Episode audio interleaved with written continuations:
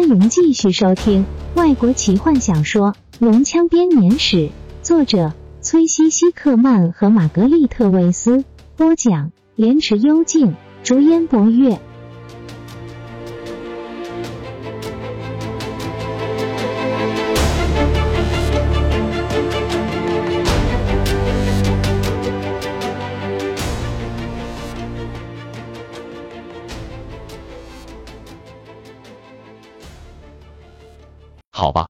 们到了城门外了。卡拉蒙对双胞胎弟弟低声说，眼睛盯着那些期待的龙人。你和提卡、泰斯待在一起，我要回去找坦尼斯。我会带着这群龙人。不必了，哥哥。雷斯林柔声说，金色的双眸在努林塔瑞红色的月光下闪闪发光。你没办法帮助坦尼斯，他的命运在自己的手中。法师看着被烈焰照亮、飞龙充斥的天空，你仍然还有危险。那些倚靠你的人也是。皮卡疲惫的站在卡拉蒙身边，脸上的表情非常痛苦。泰索和夫的表情虽然和以往一样的快乐，但是他的脸色苍白，眼中有着未曾在坎德人眼中出现过的遗憾和智慧。卡拉蒙看着他们，脸色变得凝重。好吧，他说。从这里之后，我们应该怎么办？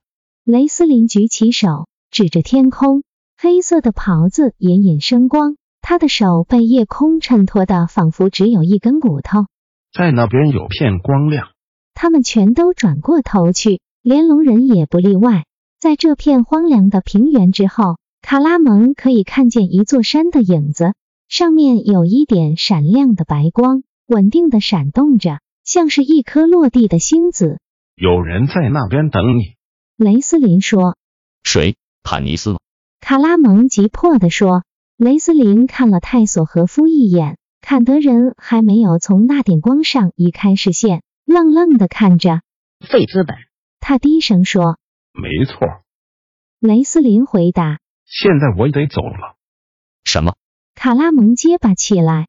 但是跟我们一起来，你。你一定要一起来见见费资本。我和他之间的毁灭不会很愉快的。雷斯林摇摇头，黑色的兜帽跟着他的动作移动着。他们怎么办？卡拉蒙指着龙人。雷斯林叹了口气，举起手，念出几句奇异的咒语。龙人们往后退，爬虫类的脸上露出畏惧的表情。卡拉蒙大喊：“雷斯林的手上！”这时刚好射出无数道闪电，那些龙人痛苦的哀嚎，爆出一团火焰，焦黑的倒在地上。他们很快的变成石像。你不需要这样做的，雷斯林。皮卡的声音颤抖着。他们会自己离开的。战争已经结束了。卡拉蒙沉重的加上一句话。是吗？雷斯林嘲讽的问。从袍子里拿出一个小小的黑袋子，就是这种多愁善感、妇人之仁，我亲爱的哥哥才会让战争继续下去。这些，他指着眼前石像一般的尸体，他们不属于克莱恩，他们是用最黑暗的邪术所制造出来的。我知道，我目睹了他们的诞生，他们才不会自己离开。他的声音变得尖细，模仿提卡的声音。卡拉蒙红着脸，试着要说话，但是雷斯林冷冷的故意忽略他。看见弟弟专心的施展魔法，大汉最后终于闭上嘴。雷斯林再一次的把龙珠握在手中，他闭上眼，开始柔声的念诵。水晶中的颜色开始不断的旋转，然后开始发出一道夺目的光芒。雷斯林睁开眼，看着夜空，等待着。他没有等很久，很快的，月亮和星辰就被一个巨大的黑影掩盖了。提卡警觉的往后退，卡拉蒙抱住他安抚，虽然他自己也在发抖。武器下意识的已经到了手中，一只龙。泰索和夫惊讶的说：“可是它好大，我从来没看过那么大，还是我看过。”他眨眨眼，不知道怎么搞的，看起来很眼熟。你的确看过，雷斯林冷冷地说，一边把暗淡下来的龙珠放进黑色的袋子里。在那场梦中，这是战青血豹那只虐待精灵王罗拉克的龙。他为什么会在这里？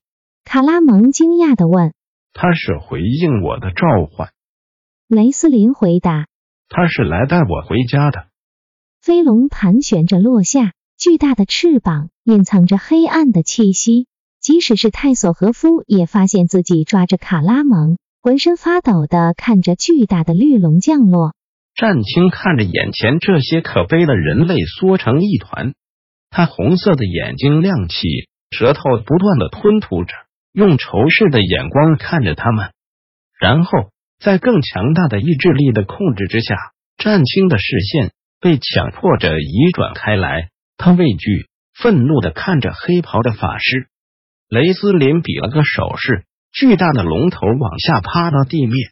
雷斯林疲倦的依靠着马祭司法杖，走向战青血豹，爬上他细长的脖子。卡拉蒙看着那只龙，努力的和恐惧搏斗着。提卡和泰斯都抓着他，害怕的全身发抖。然后他沙哑的大喊一声，推开这两个人，跑向那只巨龙。等等，雷斯林。卡拉蒙断断续续的大喊：“我跟你一起走。”战青警觉的转过头，眼睛轻蔑的打量眼前的人类。“你要吗？”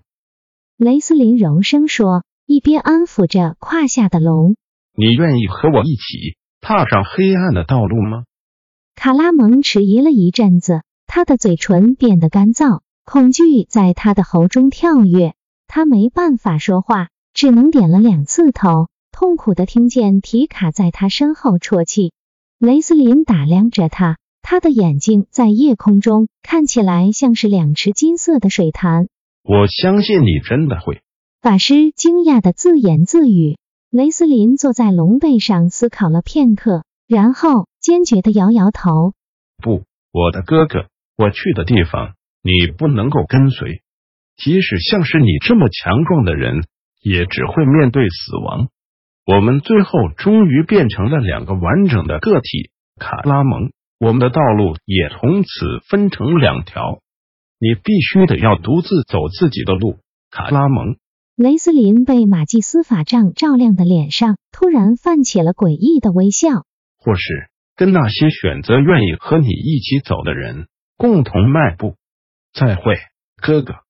战青血豹在主人的一个手势之下。张开翅膀，飞进夜空中。法杖发出的光芒，在翅膀散发出来的黑暗之中，像是一个小星星。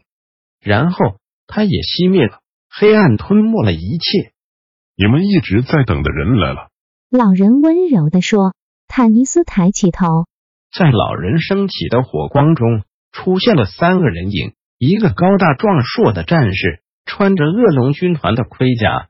和一个满头卷曲红发的年轻女子手牵着手走着，女子的脸色因为疲倦而苍白，上面还有着血迹。当她看着旁边的男子时，眼中有着深深的遗憾与伤悲。最后，在他们背后拖着疲倦步伐的是一个连站都站不稳、穿着破烂衣裳和破烂蓝色绑腿的坎德人卡拉蒙。坦尼斯站起来。大汉抬起头，脸色一亮，他张开双臂，哽咽的抱住半精灵提卡，站在旁边看着两人团聚，眼中闪入泪光。然后他看见了火光边还有别的动静。罗拉娜？他迟疑的问。